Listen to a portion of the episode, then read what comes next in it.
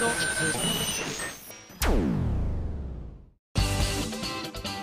井あさみのシンガーソングゲーマー。皆さんこんにちは。今井あさみの SSG 今回で254回目を迎えました。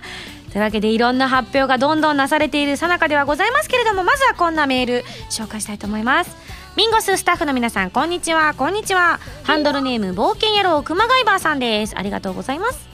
バースデーライブ2014開催決定おめでとうございます。ありがとうございます。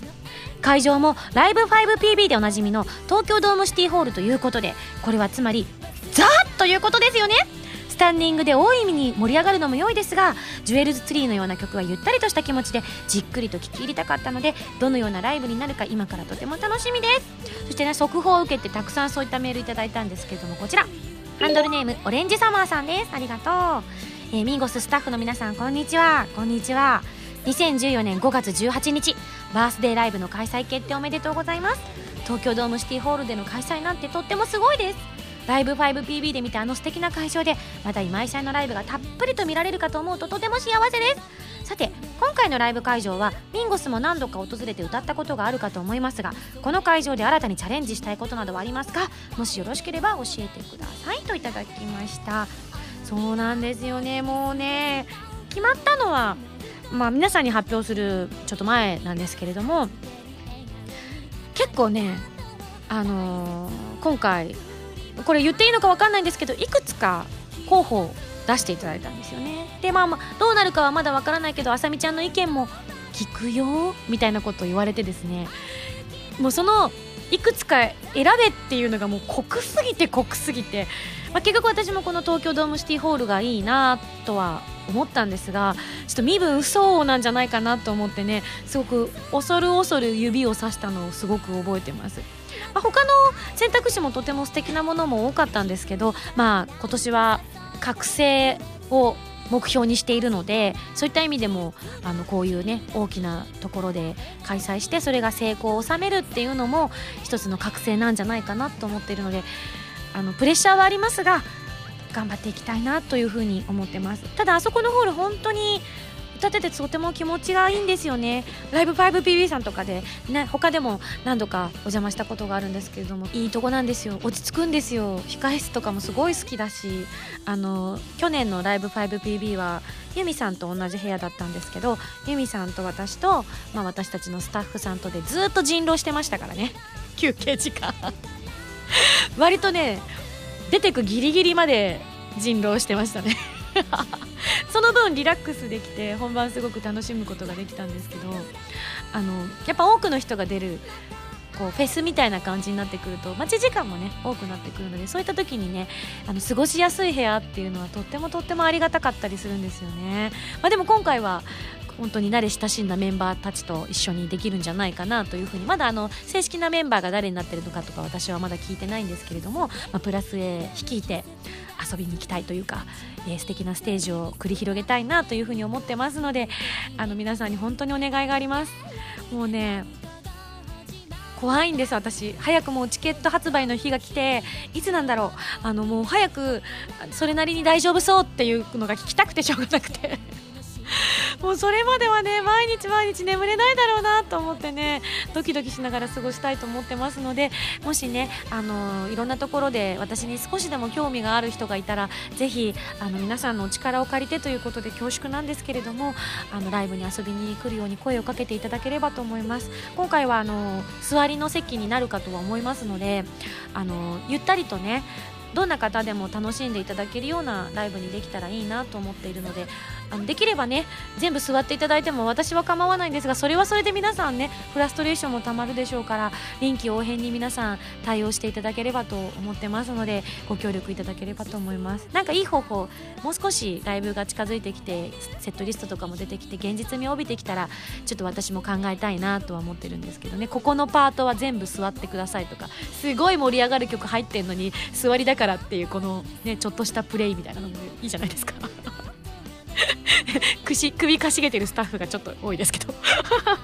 はいというわけでね一体どんな感じになるのか私もまだ分かりませんがチャレンジしていきたいと思ってますのでぜひ5月18日は東京ドームシティホールに遊びに来ていただければと思います。地方にねお住まいの方とかだとちょっとなかなか東京まで難しいよってあのあると思うんですけどそんなにねあのこうちょっと頑張ってもらえたらなんとか楽しいライブでてか帳消しみたいな感じにならないかなと思ってるので悩んでらっしゃる方いたら考慮していただければ嬉しいなってなんでこんな私後ろ向きなの不安なんです大きすぎます。普段何人もの人でステージ立ってるところでね1人だなんて。でも本当いいホールなんで、えー、素敵な歌声を、えー、響かせられるように、えー、日々精進したいと思います。はい。えー、というわけでですねちょっとあのもう一枚読もうと思ってたんですけれども、えー、後半のねお便りコーナーの方でしっかり読んでいきたいと思いますのでまずは次のコーナー行く前に CM です。どうぞ。今井あさみの12枚目のシングル「漆黒のサステイン」が2014年3月26日に発売されます。タイトルチューンの「漆黒のサステイン」は超女神信仰ノワール激震ブラックハートオープニング。カップリングの決心はコープスパーティーブラッドドライブオープニングテーマとなっています。DVD 付き版には漆黒のサステインミュージックビデオも収録されています。皆さんぜひ聴いてみてくださいね。今井あさみバースデーライブ 2013in 日本青年館。ブルーステージとオレンジステージのブルーレイ &DVD が好評発売中です。初の 2days で開催されたバースデーライブの模様を全曲完全収録。2日間とも違った魅力満載です。ライブ写真を使用したオリジナルブロマイドのうち1枚が各製品にランダム封入されていますよ。皆さんぜひ見てみてくださいね。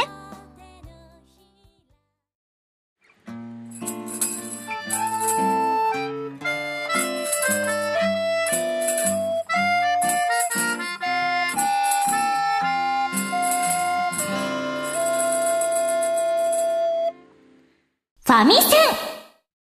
このコーナーはファミツー .com 編集部から派遣された謎の司令官みおちゃんがおすすめするゲームを真のゲーマーを目指す私今井あさみが実際にプレイして紹介するコーナーです。前回の指令書に書いてあったゲームはソニーコンピュータエンターテインメントジャパンアジアさんから発売中のプレイステーション4用ソフトプレイルームでございます。まああの本体をご購入いただくともう漏れなくついてくる機能と思っていただければいいかと思いますけれども予告動画の方をご覧いただけましたでしょうか？本当にすごかったですよね。正直最初意味が分かんないって思っちゃうくらいよくできてるなというふうに思いましたけれどもえどういうものかと申しますとプレイステーション4にプリインストールされているソフトで、まあ、元からインストールされているソフトということで周辺機器のプレイステーションのカメラを使って現実の部屋に映し出されたロボットたちと遊ぶゲームですということで。あカメラがないとねあのそのあの私がやったものはできないということなんですけれども遊びながらプレイステーション4とプレイステーションカメラの機能がいろいろと分かる内容になっています。ということでした。まあほんとねいわゆる CG だったり AR だったりっていうものがご家庭で気楽にできると思っていただければいいのかなと思うんですがもちろんね他のハードでもそういった機能を備えているものありましたけどいやでもやっぱり家の大画面というまあこなんだ携帯用ではなくて大きなねテレビに映し出されてしかも鮮明な形で。であの本当に特別なテレビを使ってるわけではないんですけどこの今回の予告動画で使ったテレビとか普通のもう普通のテレビなんですけれども液晶のテレビ。それがああいった形で反応してくれるっていうのはなんかちょっとやっぱり未だに意味がわからないっていうのが正しいかもしれないですよね。子供の頃にせんべいさんとかが作ってた道具とかなんかそういったものが現実味を帯びてきたなっていう感じがするんですよね。なんか昔ね、せんべいさんが、こう、全て透けて見えるメガネみたいなのを開発してね。あ、これドクタースランプあられちゃんの話なんですけども、こう、その、近づいてって、は、女の人の裸が見える、でへでへってやってたら、実はそれが銭湯の中に入ってっちゃってたから、そりゃ見えてるさっていう でもせんべいさん気づいてないみたいな、ギャーみたいなね、エピソードがあって、それすっごい好きな話の一つなんですけど、なんか、でもそれってすごい技術じゃないですか。それに、なんか、近いものを感じるというかやっぱ未だに信じられないなっていうのが実際の感覚ですで今はあのゲームというよりかは本当にあの、うん、水槽の中に何か動物を飼ってるみたいな動物とか魚とかを飼ってる感じであの遊びちゃんが画面の中にたくさん出てきてくれたわけなんですけれどもなんかそれに近い感覚はあったんですけどこれがいろんなプレイステーション4のゲームにどういった形で応用されていくのかとか今おそらくいろんなメーカーさんの技術スタッフさんとかができる機能を使って何がこのゲームにこう搭載できるのかとかそういったものをおそらく本当に寝る間を惜しんで開発をしてらっしゃるところだと思います。私たち素人からしたらねなんかどういうゲームできるんだろうなぐらいにしか思わないですけどあの機能をうまく活かしたゲームが作られるようになってくればまたねプレイステーション4の市場も広がっていくと思いますしそのゲームの在り方っていうこと自体も変わってくるのかなって思いました。だって考えてみたらまずコントローラーがコードでつながれてないっていうのも一昔前ではありえないことでしたからね。その家の中でやっぱりコードにつながれてこの範囲でしか遊ぶことができなかったものからコードレスになったって時にやっぱりすごく革命的なものを感じましたしね。すごくうん、こう世界が広がっていく感じっていうのを体感したと思うんですよねそういった新しいものを発見していくのはやっぱりいろいろなその技術スタッフさんだったりとかメーカーさんのねこう知恵だったりとかそういったところに頼っていくんだろうなと思うので私たちをどんどんびっくりさせるようなねそういったものづくりというものをしていっていただけたらいいなって本当に思います。で今回 PS4 にはシェアという機能があるんですけれどもシェア機能といってゲームのプレイ映像を配信したりすることができるんだそうです。いわゆるブロードキャストというそうなんですが画面写真を Facebook とか Twitter にアップすることができるんだそうです。結構これ簡単にできるんですなんて言っても今までそれはあのなかなかいろんなこうハードルがあってできなかったことがそれをできるようになったっていうのがやっぱこのゲーム機の進化の一つだと思うんですよね。やっぱり今のゲームってインターネットでつながるっていうのが大前提になったものがすごく増えてると思うんですけれどもただただつながるだけじゃやっぱりダメで、うん、こう人間同士が同じ世界を共有するっていうことが私はこれからのゲームに必要不可欠な存在だと思っているのでそういった意味でこのブロードキャストできるゲームのプレイ映像をシェアできるっていうのはすごくすごく画期的というかあのハードルを超えるまでにいろんなものを皆さん話し合われたんだろうなっていうのをちょっと感慨深く思ったりもするんですけれども。で、えー、実はですねこのプレイルームえー、ブロードキャストできるんだそうです。今日ご紹介したゲームなんですが例えば今日私のバックにねあの皆さんも見たことあるかもしれませんがいつも私が収録しているスタジオのステージのところが後ろに映ってたと思うんですけれどもあの画面自体をなんとプレイルームに接続してカメラを設置してプレイルームするとブロードキャストすることができるということで皆さんとですねなんとえー、見ている人とチャットを通じて会話したりもできるんだそうです。もうこれは一体何の機能なんだろうって思っちゃいますよね。もうゲームの機能を超えて本当にコミュニケーションツールとしてせつもうなんか成立してしまうんじゃないかなっていうふうに思ったりもしますなのであのみおちゃんからのタレコミ情報なんですけれども最近「週刊ファミ通」の編集部がですね毎週木曜日20時にこの配信をされているそうですがこの機能を使って編集長の林さんがずーっと喋ってるそうです。まあ、詳しい情報はこれしかないので、あの皆さん気になった方はぜひあの、ね、ファミ通さんの方の情報の方を仕入れていただければと思うんですけれども、林さんが喋っている様子が見れるということは、ひょっとしたらいろいろな細かい情報なんかもゲットすることができるかもしれないのでね、注目してみるのもありなんじゃないでしょうか。いずれは皆さんもね、これを、えーブロードキャストできる環境を作ってみるっていうのもね面白いんじゃないかなって思います。受け取る側から発信する側へ、えー、プレイステーション4がつないでくれるっていうのはすごいことですよね。はいというわけでなんか本当に未来を見た気がします。こういった作品をねこう今プレイステーション4が発売されたばかりなんですけどおそらくあのどうなるか未来のことは分かりませんが近い将来次またプレイステーション5だったりをね開発するメンバーが招集されて私たちがプレステ4を楽しんでいる間に新しい機械を開発されたりするんだろうなっていうのを考えるとねもう本当に開発スタッフの方はもう私たちの先の先の先の先を見ていかなきゃいけないんだなって思うとね本当にすごいなって思います。あのでもこういった技術っていうのが本当に遊びだけではなくていろいろなクリエイティブなものに反映されていくと思いますので、えー、開発の皆さんぜひ私たちをもっと楽しませてほしいなと思います皆さんもぜひこういった形で応援できていけたらまた新しい発見があるんじゃないかなと思ってますので一緒にプレイステーション4ね注目していきましょう。はいというわけでそろそろ来週の指令書を開封したいと思いますよいしょ指令書ミンゴさんこんにちは。なんと次回もプレイステーション4ですおおえー、プレイステーション4では対策ソフトはもちろんですが少人数のチームによるインディーゲームが遊べるのも大きな特徴の一つなんですよね。ということで次回はインディーゲームの中からコントラスト？コントラスト？どっちだろう？というゲームを取り上げますよ。ミンゴスさんが好きそうな独特の世界観ですよ。それでは頑張ってね。謎の司令官みおちゃんよりといただきました。うん。インディーゲーム。インディー。インディー？ジョーンズ？違うな。うん。コントラスト対象ですよね。多分。うん。わからん！わかりました。じゃあ実際に触ってみてどんなものかというのを皆さんにリポートしたいと思います。それでは来週のゲームはコントラストに大決定。以上ファミセンのコーナーでした。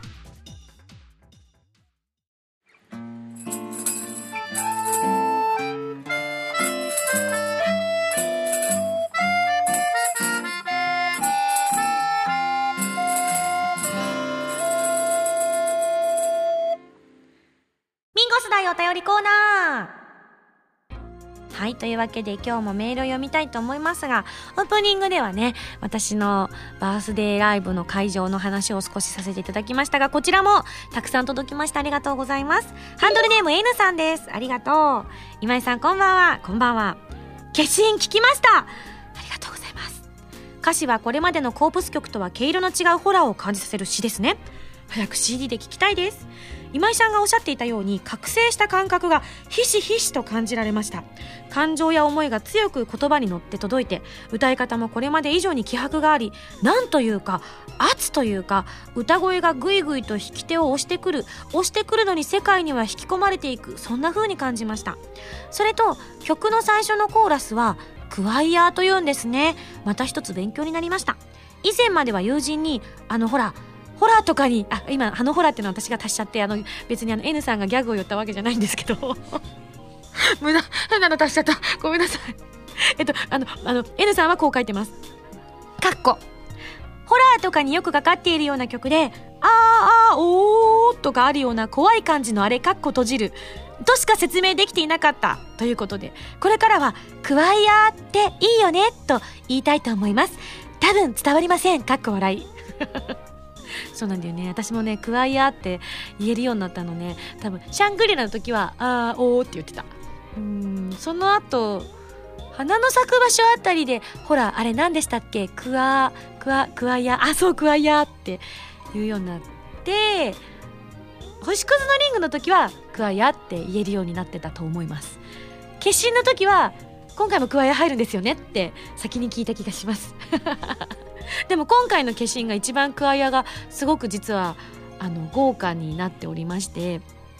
あのいつもこのコープスシリーズの時にクワイアを入れてくださっている方に加えてもう一方参加していただいて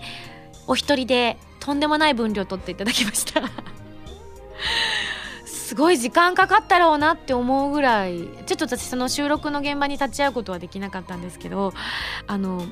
この楽曲をね TD してくださった中原さんという方がいらっしゃるんですけども中原さんにあの TD の時にお会いしたんですがその時に「あのすごかったよ!」って「もういっぱいいっぱいいっぱいいっぱい撮ってねもうねほっとりでブワーってなってゴワーってなってねふわーってなるんだよ!」ってすごく熱く語ってくださったのでどんな風になってるんだろうって思いながらワクワクしながらね聞いたんですけれどもね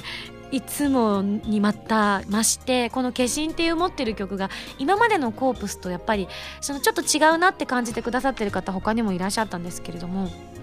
より私の中ではあの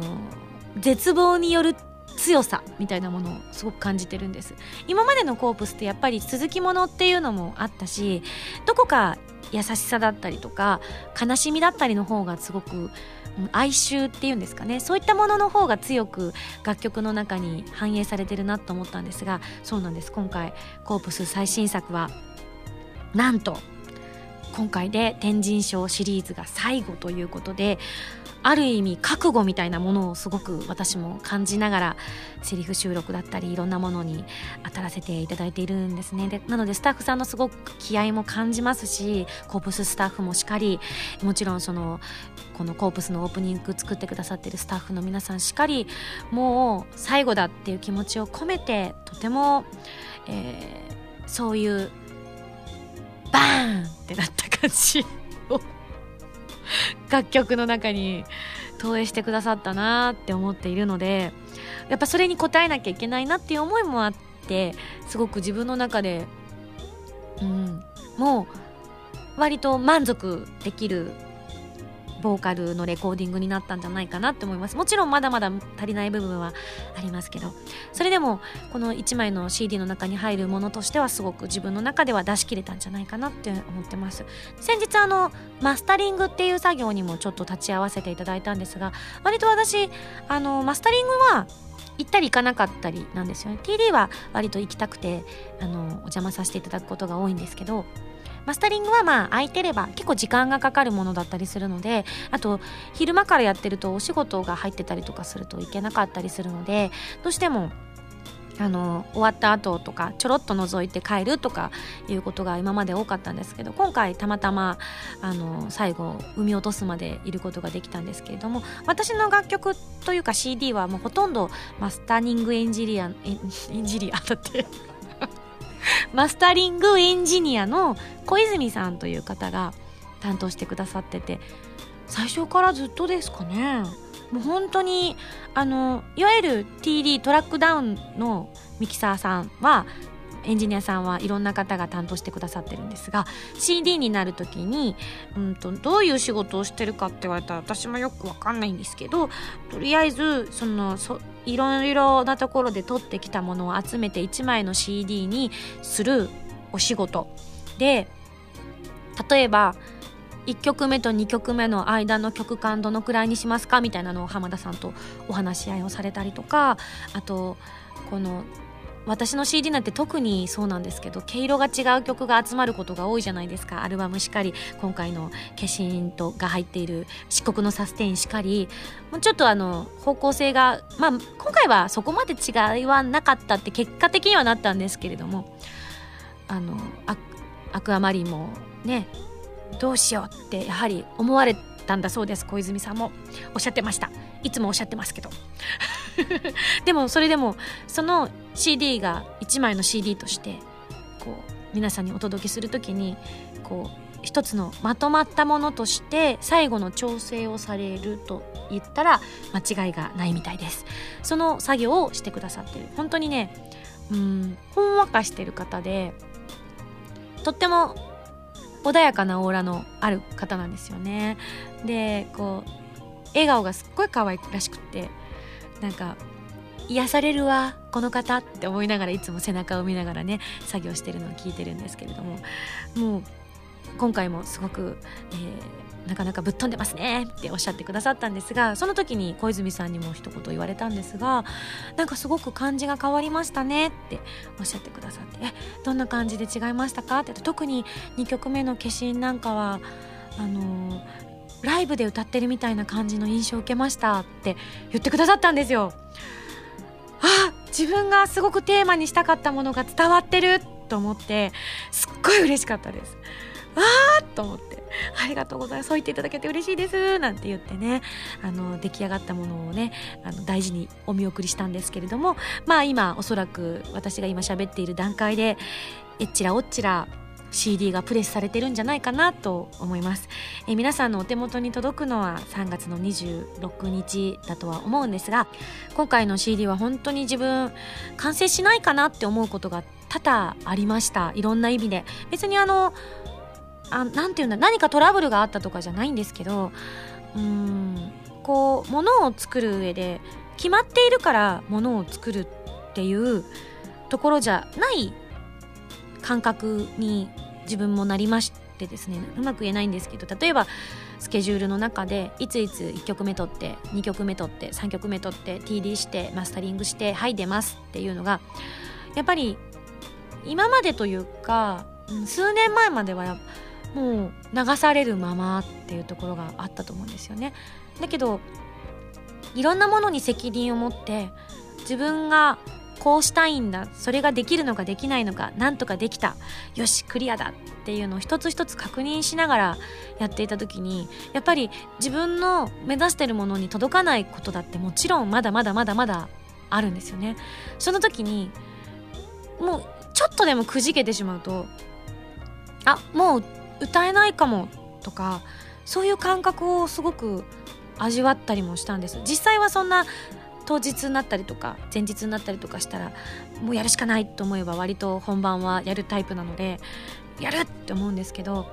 うん、この歌を今の私は歌えるのかとかそういったものをねすごく3曲とも考えながら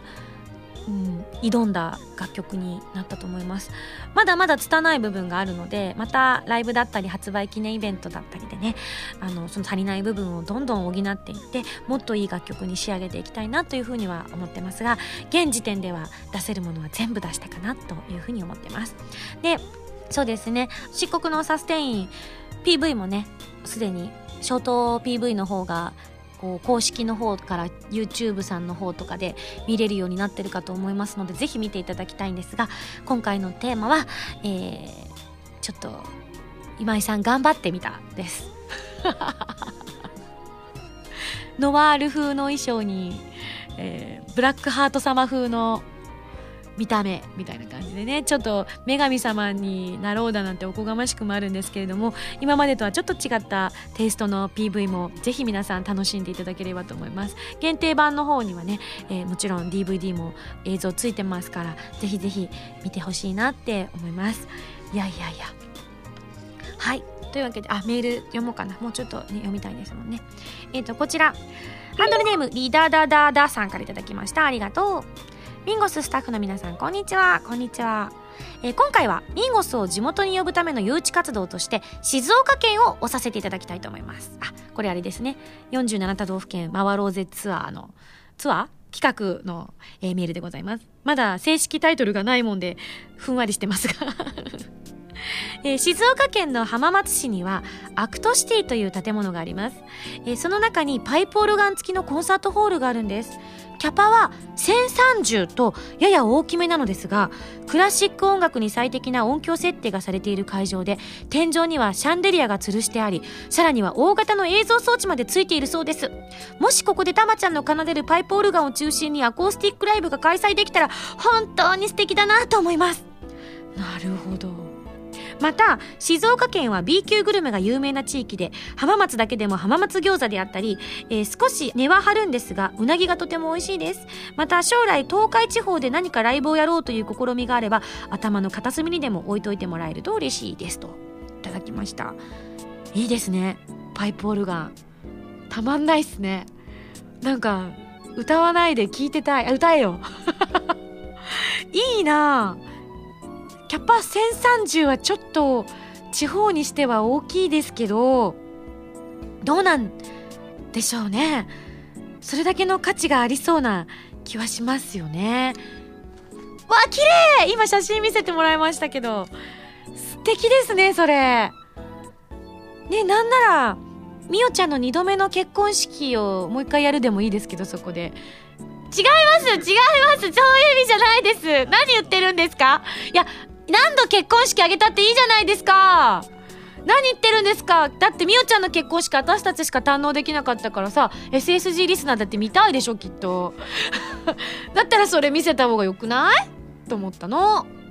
あなるほど。今あの浜田さんが調べた情報によると1階席が678まあ 700, 700弱。で上にもう少し2階が席があるということなので、まあ、ぶっちゃけ2階別に入れなくていいじゃないですか。ってことは700って思えばいいわけですよね。でも700もきついな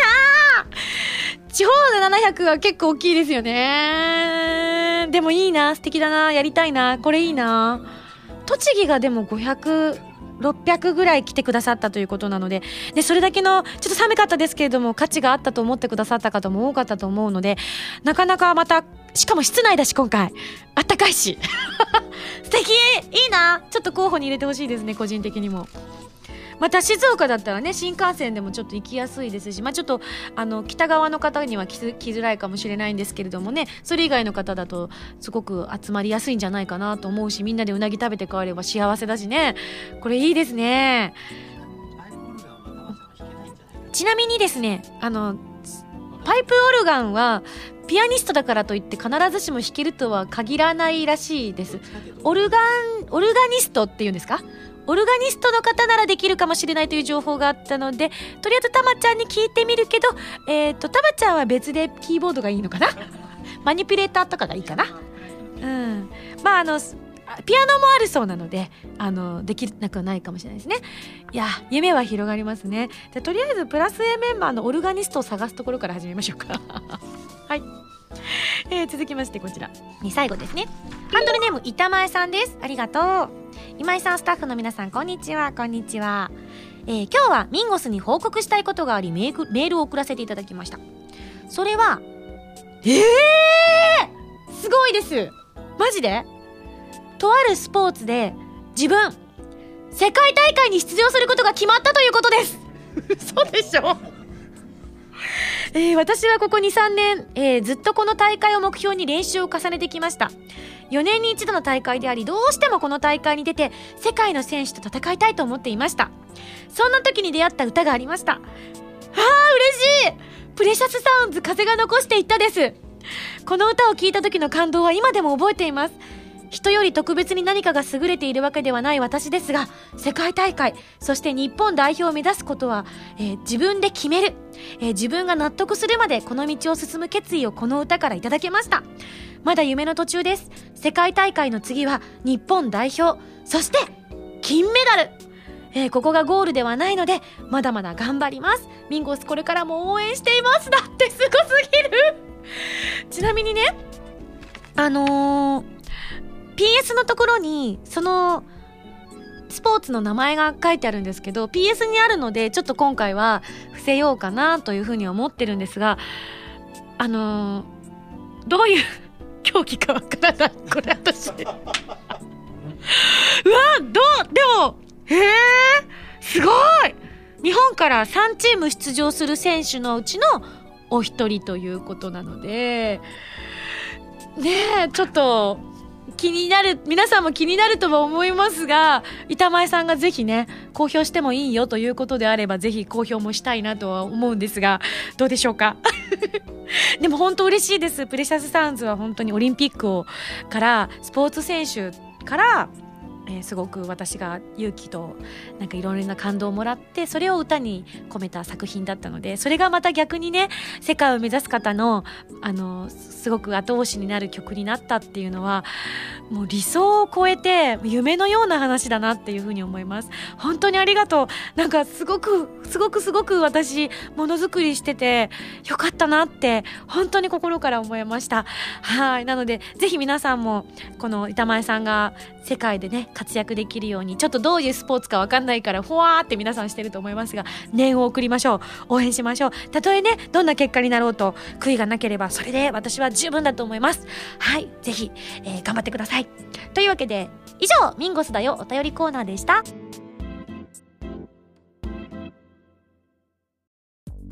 原由美のファーストアルバム「プレイスオブマイライフが好評発売中です。シングル未発売曲1曲。アルバム用の新曲3曲を含む全13曲を収録しています。ボーナストラックには花火ソロバージョンを収録。ブルーレイ付き数量限定版。DVD 付き版には Place of my life ミュージックビデオも収録されています。皆さん是非聴いてみてくださいね。私今井あさみがいろいろなゲームに挑戦したり曲を作ったりする歌とゲームをテーマにしたラジオ番組「今井あさみのシンガーソングゲーマー」私の新曲がいち早く聴ける期間限定視聴コーナーはファミツー .com だけで配信中なのでぜひチェックしてくださいね今井あさみの SSG ファミツー .com で毎週土曜日0時より配信中です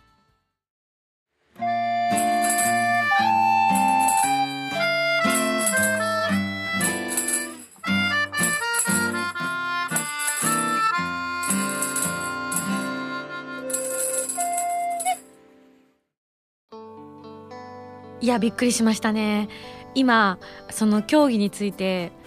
調べました。そしたらわあへえはあってみんなで感心しきりでした。ねえちょっと言いたいな でもね言っちゃうと特定されちゃうから困っちゃうよねきっとね。ね今多分板前さんとは分かり合ってると思う。いろんな意味で。というわけで。はい素敵なお話をありがとうございました、えー、それではね今日まああのお便りコーナーとかでも話させていただきましたけれどもいや毎回最近言ってる気がしてちょっと真実味がなくなってきてるんですけれども渾身の作品が出来上がったと思います、えー、3月26日に12枚目のシングル「漆黒のサステイン」発売されます、えー、漆黒のサステイン化身アクアマリンという3曲が入ってるんですがどれもこれもみんなすごく自己主張が強い楽曲なのに3曲集まると不思議と一体感が生まれるという不思議な、えー、楽曲たちになってます。特に化身とアクアマリンはもう私はセットじゃなきゃ歌いたくないと思うぐらいですね。化身でドロドロになった体をですねアクアマリンが癒してくれるという素晴らしい素晴らしいセットとなっております。それを漆黒のサステインが音のつながりということでつないでくれたわけでございます。そういった素晴らしいいろんな意味が込められたシングルになってます。こちらはプレイステーションビータ用ソフト超女神進行ノワール激震ブラックハートのオープニングテーマとなってます。通常版のほか DVD 付き版のワールコラボ版があります。ちなみに通常版は音楽が入ってます。えその代わり私の銀髪が表紙になってます。DVD 付き版は銀髪の私の映像が入ってしかも玄ちゃんとてんちゃんとるいくんが出演してくださってて普段見れないようなお顔が見れてメイクが見れてとてもあの新鮮です。そしてノワールコラボ版もマスタリング立ち会ったんですが不安。いやあのもちろんねネプテューンのスタッフさんのもう本当に素晴らしいサポートがありまして台本をみっちり書いてくださったんですよ。結構あのネプテューヌはいろんなあのシチュエーションドラマだったりとか一人ドラマだったりとかっていうのを過去にもたくさん撮ってるのを皆さん好きだっておっしゃってくださってる方多いと思うんですけど今回もねそれを書き下ろしてくださったんですそれをまあ私がノワールとして演じさせていただいたんですが一個ねちょっと無茶な企画があってねあの実はこれマスタリング後に私気づいてギャーって思ったんですけどで今回のそのもう発表されてるので大丈夫だと思うんですが、まあ、いくつかある中の一つの企画でノワールと21人の仲間っていうのが入ってるんですけど、まあ、冷静に考えてくださいよ。私の CD なんであのそんなゲストの21人も呼べませんからね。ということはどうなるかってことはなんとなく皆さん想像つくじゃないですか。でわあすごい。ハードル高いなって思いながら頑張ったんです自分なりに。ねあのゲーム収録なんで新キャラとか知らないんですよまだ。ちょっとしか聞いたことないんです。それの中でもすげえ頑張ったつもりです。すごい頑張ったんですけどまあでも頑張りが伝わればいいなぐらいに思ってたんですけどはたと気づいたんですマスタリング直後に。これゲームより先に発売されんじゃんっつって。え元ネタ知らないのにみんなこれ聞くの？って思ってさ。ちょっと切れそうなんですけど私。これ考えた人バカなんじゃないの？って思って。普通こういうのってさもう慣れ親しんだキャラクターたちをやるからパロディで面白いみたいなところあるじゃないですか。知りも知らん。まだ発売されてないキャラなんで21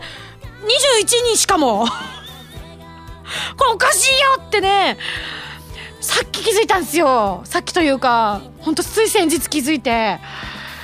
しまった。発売延期できませんって言っちゃったんですけどダメですって。なのでまああの軽い気持ちで聞いてください。本当に。なんか似てる似てないとかもう本当無視してください。もういいじゃんそれでっていうぐらいの感覚で聞いていただければ嬉しいって。びっくりだよね。この企画ポシャってくださいよ。プロデューサー私を守って。ちょっと興奮してますが、まあ、そんなこんなで。でもあの面白いくな自分でもちょっとくすって笑っちゃうような内容にはなってるのでぜひあの軽い気持ちで聞いていただければと思います。ノワールコラボ版でした。は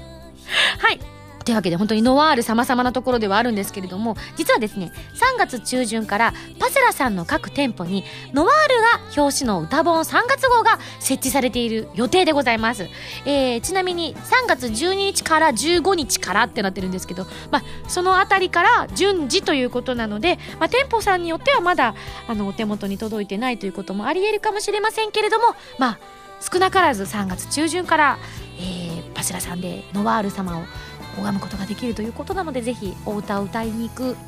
えー、ついでにノワール様を崇め立てまつってくださったら嬉しいなと思っております。そして、えー、3月の26日あのこの漆黒のサステインの発売日なんですがこの日からパセラリゾーツ秋葉マルチエンターテイメント1階、えー、これはあれですね。うんと万世橋の斜め向かいあたりにあるパセラさんの1階の透明なカフェ。前回、えー、この雲の果てのカフェを開催したところと同じところなんですがこちらの1階のハニートーカフェにてミンゴス×ノワールカフェがなんと開催されることが決まりました、えー、今やさみが考えたメニューに加えてノワールらしいメニューも出す予定であります。なのでぜひ詳細をお楽しみにということで今まで結構今やさみのミンゴスカフェやってきましたけれどもえ今回ノワールも参戦ということになってるので今までとまた違った、えー、料理が考えられるかなっていうふうに思ってますのでこちらも楽しみにしていただきたいと思います。番組では皆さんからのメールを募集しております。ふつおたぎておたなど各コーナー宛てに送ってくださいね。宛先は SSG のホームページに書いてあるアドレスから題名に各コーナータイトルを本文にハンドルネームとお名前を書いて送ってきてくださいね。次回の配信は2014年3月22日土曜日となっています。それではまた来週土曜日に一緒に SSG しちゃいましょう。お相手は今井あさみでした。バイバイ。